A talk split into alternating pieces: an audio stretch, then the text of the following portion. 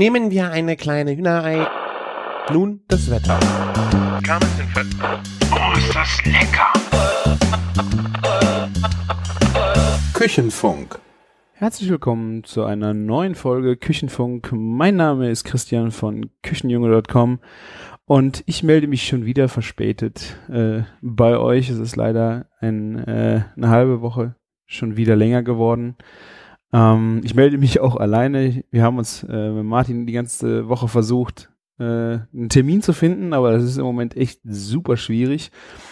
Deswegen müsst ihr heute Morgen äh, mit mir alleine Vorlieb nehmen. Ich habe gedacht, äh, bevor wir jetzt wieder äh, eine Woche oder noch länger drüber hängen, äh, werdet ihr mich auch alleine ertragen und da werde ich euch einfach ein paar kleine kulinarische Highlights aus meiner äh, letzten zweieinhalb Wochen erzählen oder sind sogar drei Wochen. Und ja, äh, Martin, wie gesagt, äh, sehr, sehr busy. Ich weiß nicht, ob ihr das verfolgt habt auf äh, Instagram oder Facebook. Äh, war ja bei chefkoch.de und äh, hat da ein neues Zu Zufallsrezept vorgestellt. Hm. nee, also er hat einen Burger-Workshop da gemacht und äh, zu 18 Jahre ähm, Chefkoch und ja, hatte da mehrere Stationen aufgebaut und äh, die Leute konnten dann da äh, sich zu verschiedenen Themen was erklären lassen rund um das Burgerbauen. Äh, ich habe Bilder gesehen, wo er das neue fette äh, fette Buch in den Händen gehalten hat. Also äh, die fette Kuh hat auch ein Kochbuch äh, oder ist sie gerade am rausbringen. Ähm, ich weiß gar nicht, ob wir das hier schon so thematisiert hatten. Es war auf jeden Fall, äh, ja, es ist jetzt schon ein Cover zu sehen auf dem Bild. Ich werde es euch mal verlinken. Ähm, ah, genau, man hat auch das Cover auf Facebook, dieses äh, Intro-Video gesehen von diesem Buch. Ich weiß nicht, ob äh, ihr das schon irgendwo euch äh, über, den, über den Weg gelaufen ist. Äh, dann sitzen die in so einem das ist eine Schreinerwerkstatt und das sind riesen Sägeblätter und also so in, de, in der Art. Äh, dann wird da mit Ketchup rumgespritzt und es, ich fand es äh, mega gut geworden. Ähm, schöner, ein schöner Titel für ein, äh, für ein Burgerbuch. Und ich bin gespannt, das müsste jetzt bald rauskommen und ich hoffe, Martin kann dazu dann bald auch mal was erzählen, wenn er wieder da ist. Äh, ich hoffe, er erzählt dann auch ein bisschen was von dem äh, Burger Workshop, in, dass ich sehe da auch eine Frittenpresse und Fritteuse und äh, wie viele Leute da waren. Und ich glaube, Maya war da, wenn man sich so die Bilder anschaut. Ähm, sieht auf jeden Fall nach jede Menge Spaß aus. ich wäre auch gerne da gewesen. Aber ja, was will man machen? Bei mir hat sich äh, kulinarisch auch so einiges getan. Ähm, ich bin äh, mit einem sous gerät habe ich mich angefreundet. Ich habe äh, eins zum Testen bekommen von äh, der Firma Nomiku. Und äh, das, die sitzt in Hongkong und im Grunde ist das das äh, sous konzept was man überall im Moment äh, auch zu sehen bekommt. Das heißt, dass die äh, einfach ein, so ein, wie ein Tauchsieder, was man an einen Topf klipst, äh, hat und die dann das Wasser umwälzen und temperieren und einfach auf Temperatur halten. Bei ich weiß nicht, ob sich die verschiedenen Geräte da viel tun. Also es gibt da, boah, ich weiß nicht, die, die anderen Marken, äh, ja, ich kann es euch gerade nicht aus dem Stegreif äh, so sagen. Ein Hörer hat, glaube ich, kommentiert, dass er der, der obskure Hörer vom äh, Supper Club hat geschrieben und ähm, er hat da auch eins. Ich glaube, der hat das äh, andere Modell, was jetzt auch ein bisschen einfacher in Deutschland zu bekommen ist. Und ja, da habe ich mich einfach mal ein bisschen mit der Materie beschäftigt. Also das erste, was man mit eigentlich, was ich jetzt denke, was man mit einem Sous-Vide-Gerät macht, ist eigentlich das Onsenei. Und das Onsenei hatten wir ja in der letzten Folge auch schon thematisiert, einfach dieses über eine Stunde bei einer gewissen Temperatur, äh, dieses Ei zu garen. Mein erstes äh, Onsenei, das ich zubereitet habe, war auf äh, 64 Grad. Also ich bin extra weiter nach oben gegangen. Also ich glaube, ich hab, es geht ja von 61 bis 64 äh, Grad. Und dieses 64 Grad Ei war wirklich äh, perfekt. Also für mich wirklich perfekt. Wir haben eine äh, schöne Konsistenz vom Eigelb, so richtig genial, schon ist fast mehr wie Gelee, ein richtig steifes Gelee und außen das Eiweiß äh, natürlich noch, um im schlechten Jargon zu bleiben, glibberig. Ähm, ich finde es aber gar nicht so schlecht. Also ich, es ist nicht vergleichbar mit einem schlecht gekochten Ei, also normal schlecht gekochtem Ei, wo das Eiweiß noch glibbert, zu diesem hier. Also irgendwie die Konsistenz ist auch besonders, natürlich in die Glibberrichtung, aber ich finde es im, im Mundgefühl doch total spannend. Gerade auch, weil das Eigelb dann halt so cremig ist. Wenn wer es nicht mag, äh, kann auch einfach das Ei, Eiweiß wegtun und serviert einfach nur Eigelb. Äh, das ist jetzt ja auch äh, kein so großes Problem. Ähm, in dem Rezeptebuch, was dabei war, haben die das halt dann so gemacht, dass sie dieses Onsen-Ei-Gelb nochmal genommen haben und ausgebacken, frittiert. Äh, was mir auch sehr gut gefallen hat. Habe ich ja noch nicht ausprobiert. Ähm, ich habe mich erstmal so an die Eier ranprobiert und äh, diese Eier habe ich im ersten Schritt äh, einfach mal auf Bratkartoffeln gegeben. Ähm, was schon mit dem schönen Crunch sehr gut war.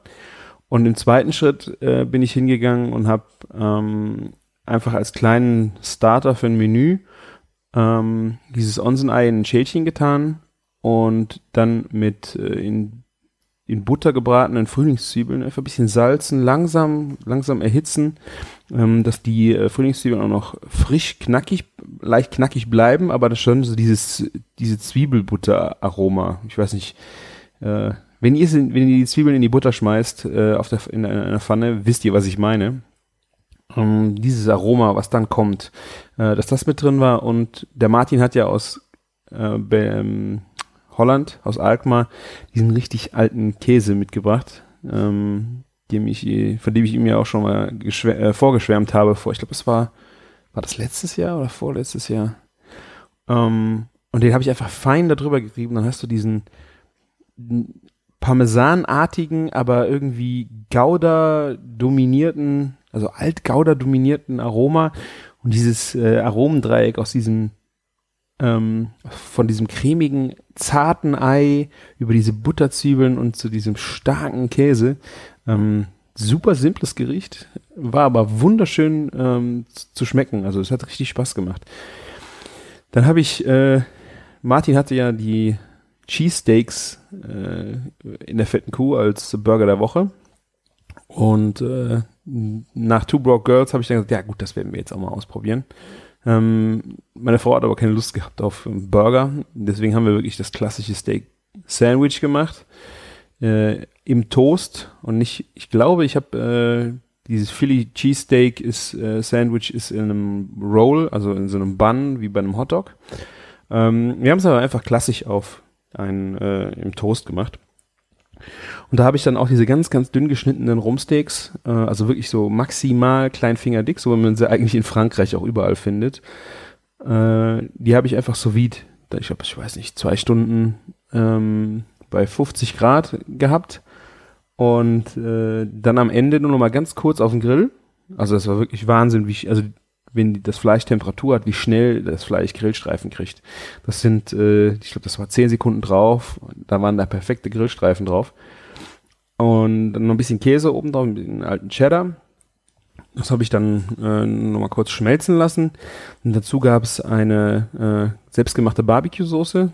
Ähm, leider nicht so äh, rauchoptimal, wie man das äh, wahrscheinlich in der Szene machen würde. Ich habe einfach mit Liquid Smoke äh, geschummelt.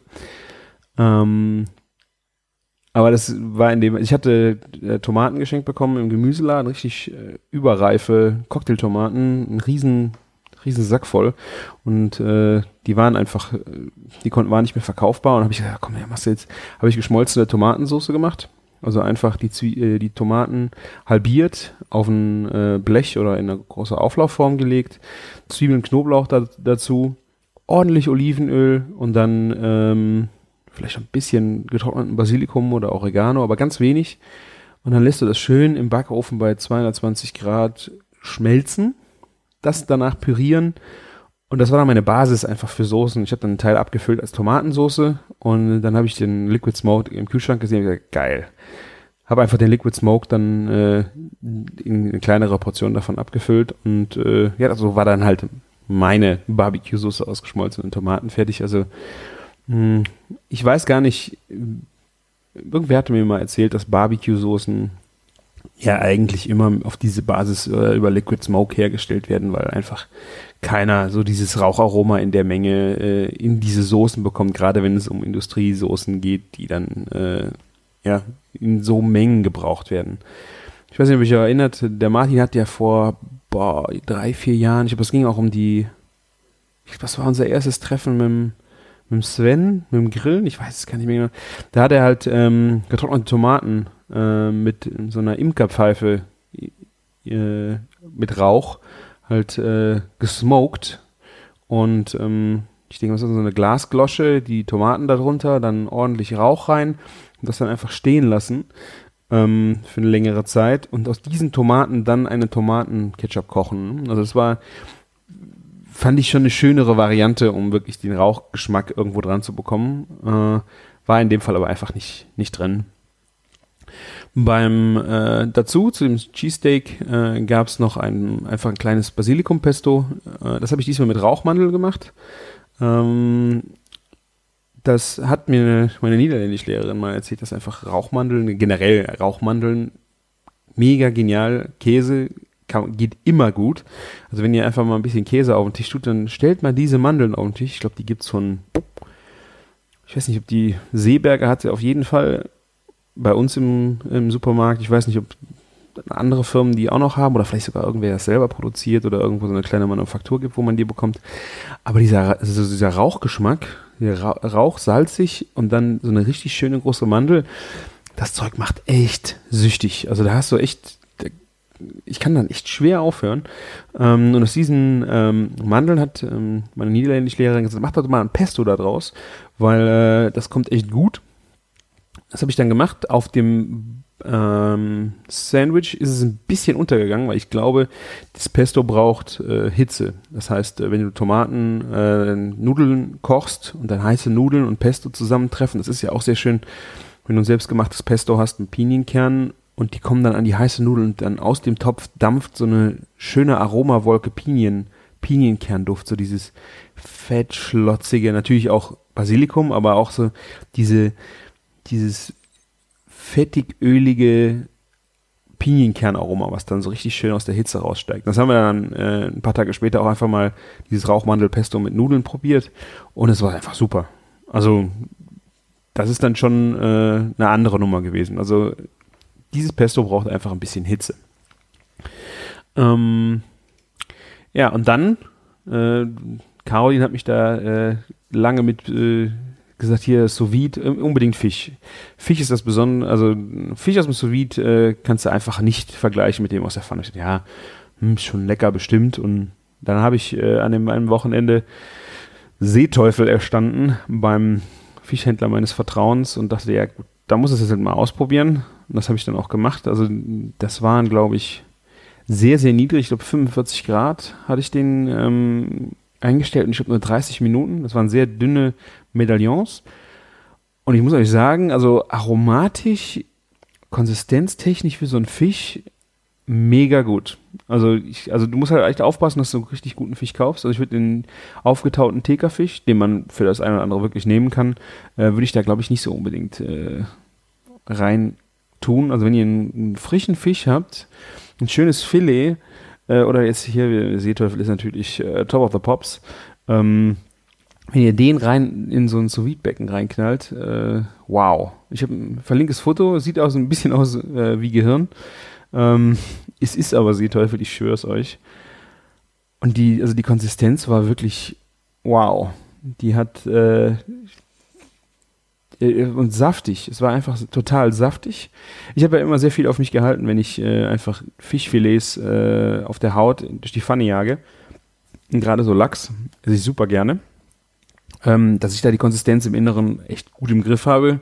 Also ähm, mach die, die Pfanne heiß mit Öl, gib dann äh, einen Stich Butter hinzu und wenn die Butter anfängt zu schäumen, dann weiß ich, die Temperatur ist richtig für, ähm, ähm, für den Fisch.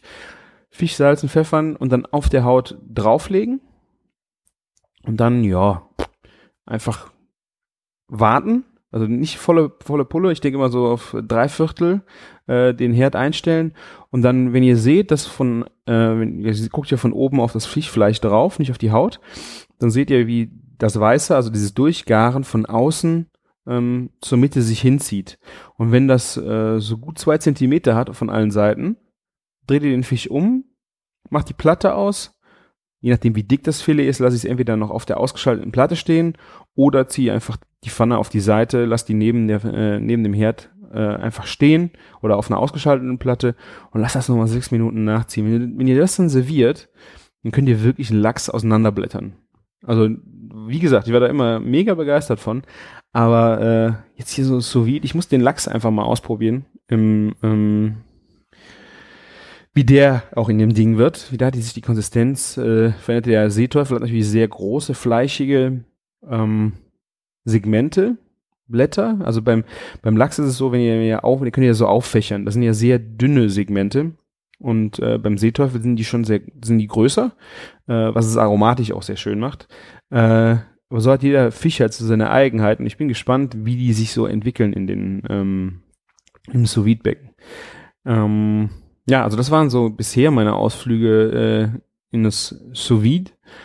Ähm, ich würde gerne mal ein großes Stück Fleisch. Ich habe noch ein Anglais ähm, zu Hause im TK. Ähm, das will ich unheimlich gerne mal sous vide zubereiten, wie sich, äh, weil dieses Fleisch ist ja natürlich mega zart. Ähm, ich weiß gar nicht, ob das so gut ist für sous vide, weil es, äh, ja, das äh, Anglais braucht schon ein bisschen aggressive Hitze für, für außen. Und ähm, ja, wenn es innen zu weit ist, dann wird es halt innen vielleicht, ich habe, Christoph meinte, es würde dann zäh werden. Ähm, also man muss dann beim Anglais ein bisschen aufpassen. Ich weiß ja nicht, ob jemand von euch, ich habe einen Kommentar gelesen, äh, dass jemand Anglais wirklich versucht hat zu kriegen. Äh, mein letzter Stand ist, er hat es noch nicht gehabt, es war aber bestellt. Ähm, Würde mich freuen, wenn ihr schreibt, wie, wie ihr das Anglais äh, zubereitet habt, wie es euch gefallen hat. Oder ob das mit Metz, wie es cool das mit Metzger war. Also ich glaube, das war der, ich gucke mal gerade, Sebastian. Ähm, der schrieb halt, äh, dass der Metzger sich super äh, cool äh, gefreut hat, dass äh, jemand das nachgefragt hat. Sebastian, genau. Ähm, ja. Und der hat den Anova Precision Cooker, also es ist also auch so ein Gerät, was du an den Topf klipsen kannst.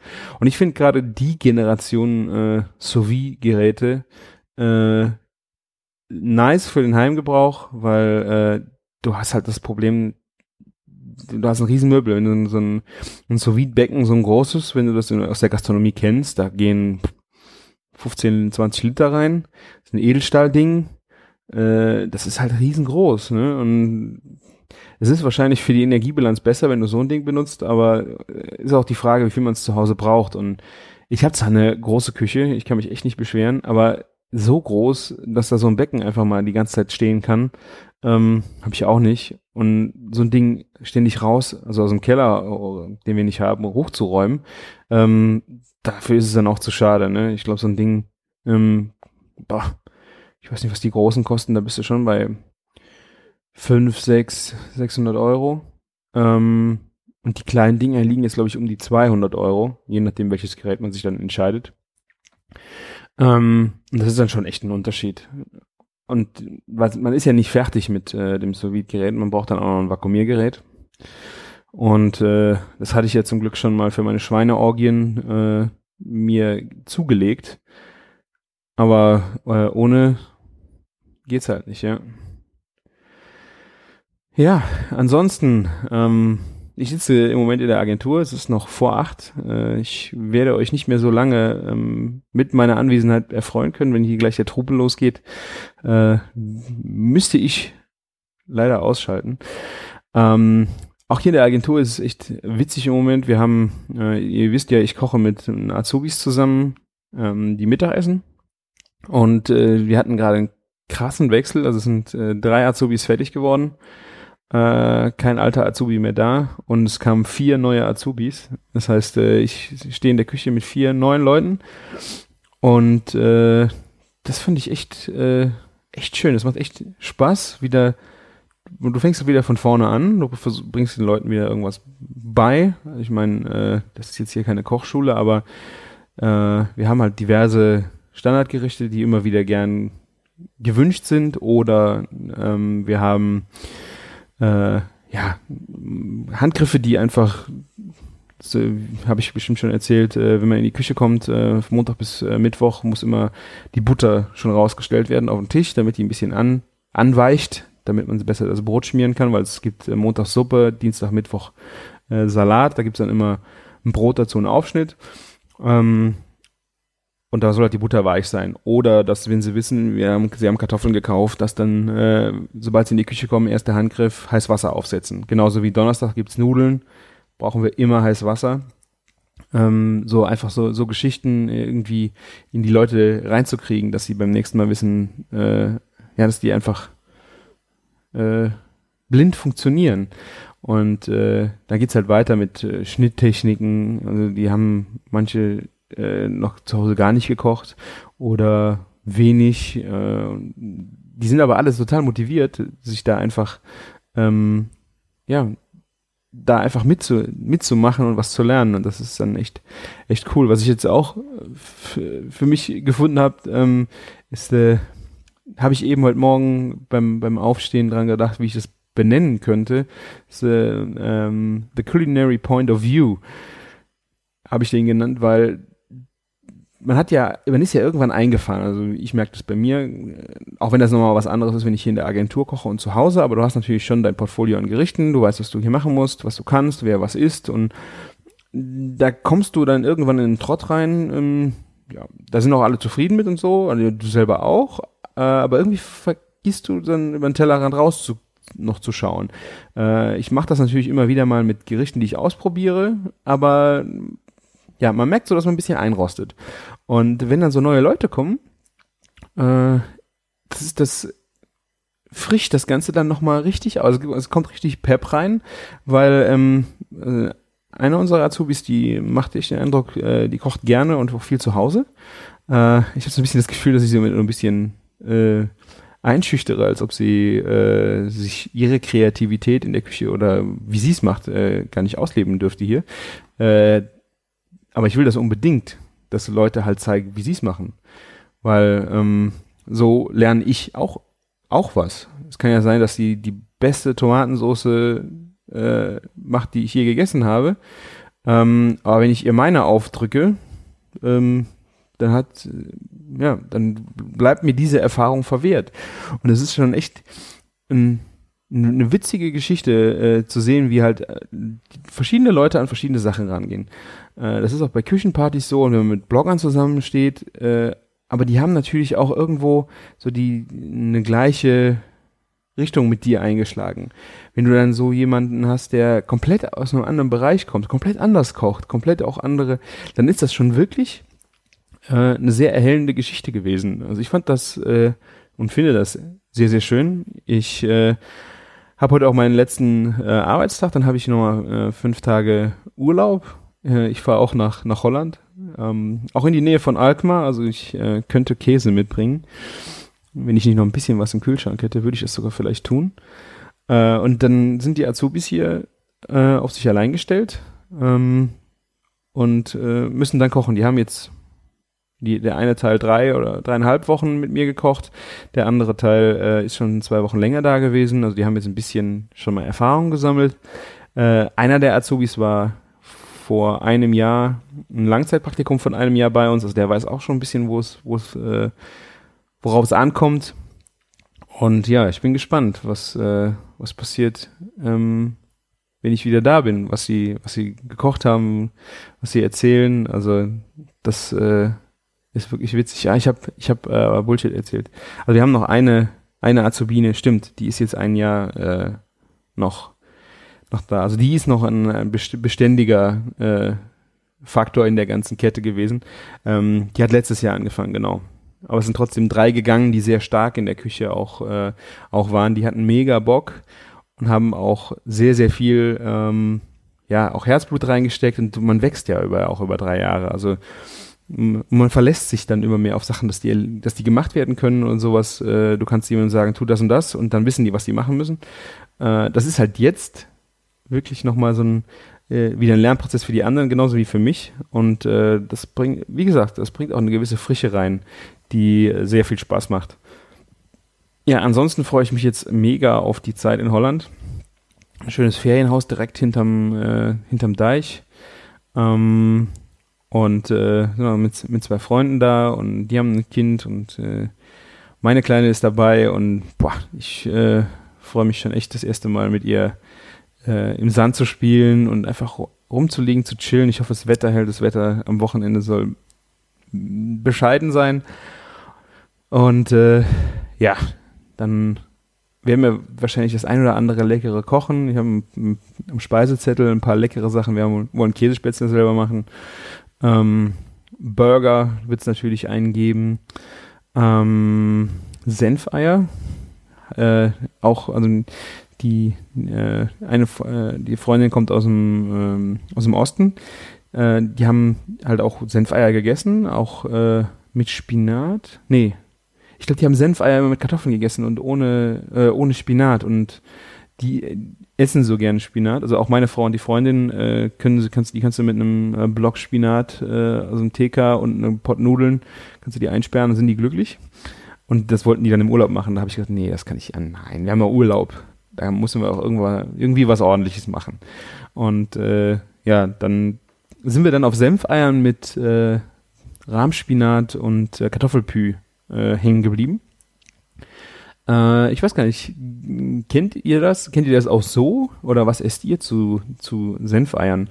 Äh, Würde mich echt mal interessieren. Schreibt es mal in die Kommentare rein, welche verschiedenen Senfeierkulturen äh, es da so gibt. Und ja, sonst bleibt mir wirklich nicht mehr viel zu sagen. Wir haben jetzt äh, 10 vor 8. Die, der nächste Kollege wird äh, gleich um die Ecke pesen. Und äh, ja, da möchte ich gerne raus sein. Ich habe jetzt hier einen vollen Pott Kaffee äh, vor mir stehen. Ich merke, wenn man das alleine macht, kommt man nicht zum Kaffee trinken. Hm? Also ich hatte eben nach drei Minuten, musste ich auch mal kurze Päuschen machen, weil die ganze Zeit selber reden ist schon echt mega anstrengend. Ähm, naja, ich hoffe, ich habe nicht zu schnell geredet. Das ist so mein, ich glaube, mein Problem gewesen, wenn ich alleine äh, rede äh, dass ich dann auf Touren komme und dann oft äh, das Ganze ein wenig äh, speedy wird. Ja, ich trinke jetzt noch meinen Kaffee aus, schneide die Folge und äh, werde sie heute direkt am Donnerstag äh, online schieben, damit ihr für diese Woche wenigstens äh, was zu hören bekommt. Nächste Woche bin ich im Urlaub ähm, und dann die Woche hoffe ich, dass ich den Martin ans, ans Ohr, äh, ans Rohr kriege und äh, wir nochmal eine schöne Folge zusammen machen. Dann können wir über Urlaubsthemen sprechen und Martin hat bestimmt ganz viele Neuigkeiten, äh, was sich so bei ihm kulinarisch getan hat, äh, sei es jetzt Workshop, fette Buch oder ja, wir werden sehen. Vielen Dank für eure Zeit. Äh, Würde mich freuen, wenn ihr äh, bei uns auf, dem, auf die Website geht, küchen-funk.de und ein paar Kommentare zur Folge schreiben würdet. Ähm, uns durchflittert, damit wir die Serverkosten reinbekommen und auch, äh, dass Euphonics so schön die Störgeräusche und Kratzgeräusche aus äh, dem äh, Mikrofon rausfiltert, äh, damit wir die bezahlt bekommen und natürlich mega schön ist, wenn ihr auf iTunes geht und uns eine positive Bewertung gibt. Und wenn euch irgendwas nicht gefallen hat, dann könnt ihr uns auch einfach eine Mail schicken an info@küchen-funk.de und äh, sagen, je, wie, das war jetzt aber nichts. Und wenn ihr ganz mutig seid, geht ihr auf küchen-funk.de und sprecht äh, einen Audiokommentar ein. Dann erscheint in der nächsten Folge. Das wäre doch auch mal was. Ich sage vielen herzlichen Dank. Äh, ihr werdet wieder von uns hören und äh, ja, es war wieder schön mit euch. Danke und kocht euch was Schönes. Bis dann. Ciao.